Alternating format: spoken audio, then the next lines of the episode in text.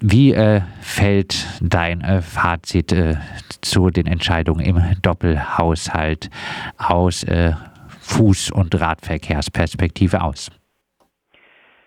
Also wir haben leider nicht das erreicht, was wir uns vorgenommen hatten. Also die Verwaltung hat ja einen deutlich gekürzten äh, Entwurf vorgelegt im Vergleich zum Doppelhaushalt, den wir jetzt äh, passiert haben sozusagen, also der Doppelhaushalt 21-22. Damals waren noch 16 Millionen Euro für Investitionen in Fuß- und Radverkehr ähm, festgeschrieben. Das war damals auch schon nicht der Verwaltungsentwurf, aber damals hatten wir ja gerade die Unterschriften für das Bürgerbegehren abgegeben und der Eindruck der 41.000 Unterschriften in den Gemeinderäten und auch in der Stadtverwaltung, denke ich, war noch frischer. Da hatten wir mehr Erfolg, dann auch eine Erhöhung nochmal durchzusetzen. Ähm, mit Hilfe des Gemeinderats natürlich. Haushalt ist ja Gemeinderatshoheit, aber da hatten wir noch viel Unterstützung im Gemeinderat, um eben auch diese verkehrspolitischen äh, Punkte und diese Verkehrsprojekte weiter nach vorne zu bringen. Jetzt haben wir wieder einen Verwaltungsvorschlag, der deutlich darunter liegt, also unter den 16 Millionen. Für diese 16 Millionen haben sie sich ja jetzt zwei Jahre lang auch äh, selbst gefeiert. Also ich meine, es ist ja auch gut, dass man kommuniziert, dass man Geld in die Hand nimmt, aber uns hat da schon auch immer ein bisschen gefehlt, dass das nicht der ursprüngliche Entwurf der Verwaltung war, sondern dass wir sie auch mit dazu gebracht haben, dass so viel Geld in die Hand genommen wurde. Und jetzt hatten wir vorher auch schon Gespräche mit äh, Fraktionen im Gemeinderat über eben diese Mobilitäts, äh, also über diese Budgets für Fuß- und Radverkehr. Und es gab auch einen Antrag, der ähm, gefordert hat, die Budgets zu erhöhen. Also die Fraktion von Eine Stadt für alle hat dort äh, Anträge eingereicht. Und äh, leider haben die aber bisher keine Le Mehrheit gefunden in der zweiten Lesung. Und wir hoffen oder wir gehen davon aus, dass die in der dritten Lesung jetzt auch nochmal reinkommen. Und äh, vielleicht geht da ja doch noch was. Ähm, aber im Moment sieht es, der aktuelle Stand sieht nicht sehr gut aus. Also die SFA hatte konkret eine Million äh, Euro Mehrausgaben für Radverkehrsanlagen gefordert und ähm, 200.000 für Fuß, für zu Fuß gehende, für Verkehrssicherheitsmaßnahmen. Vier Anträge gab es insgesamt von der Eine Stadt für alle Fraktionen. Ähm, die anderen Fraktionen haben sich dem äh, nicht äh, angeschlossen. Äh, ja, ähm, wie wichtig wären äh, diese Projekte gewesen? Wie äh, bewertest du das jetzt äh, äh zum Beispiel die Grünen sich dort äh, nicht angeschlossen haben?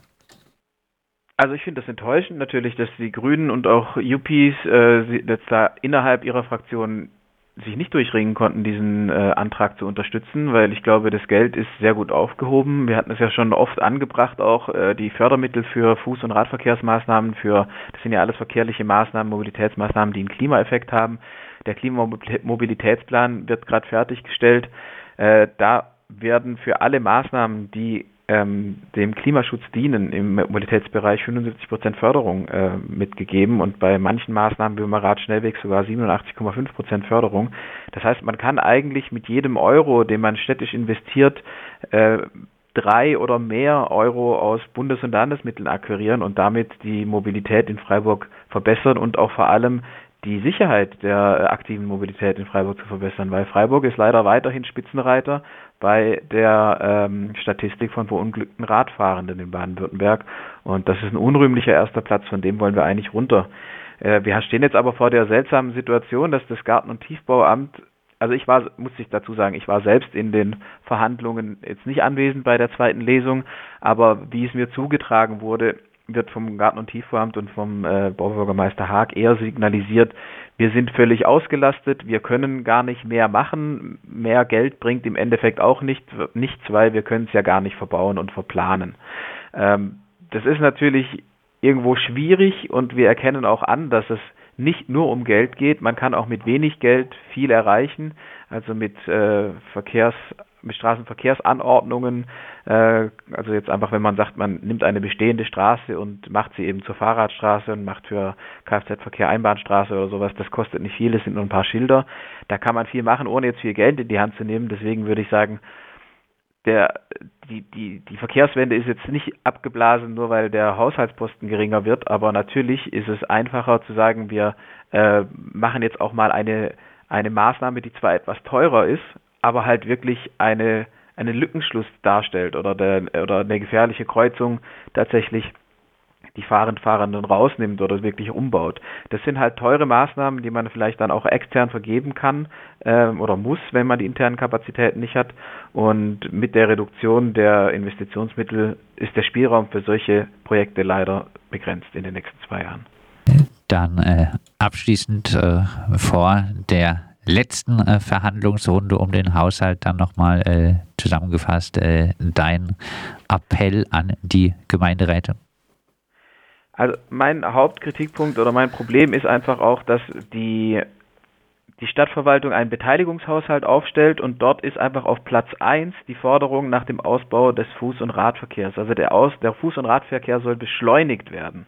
Und äh, eine Beschleunigung kann ich halt nicht daraus ablesen, wenn die Mittel für den Fuß- und Radverkehr fast auf die Hälfte gekürzt werden.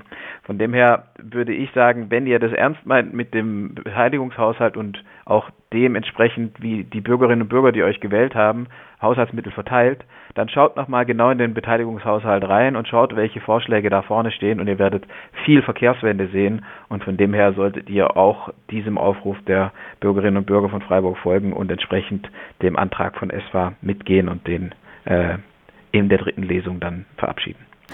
Das sagt Fabian Kern vom VCD Südbaden und dem Fuß- und Radentscheid äh, Freiburg. Wir haben gesprochen über ähm, den städtischen Haushalt, äh, wo die dritte Lesung, die letzte Lesung noch äh, folgt, aber die erste und zweite Lesung, da sieht es gar nicht so gut aus für die Verkehrswende, zumindest was die Haushaltsposten angeht.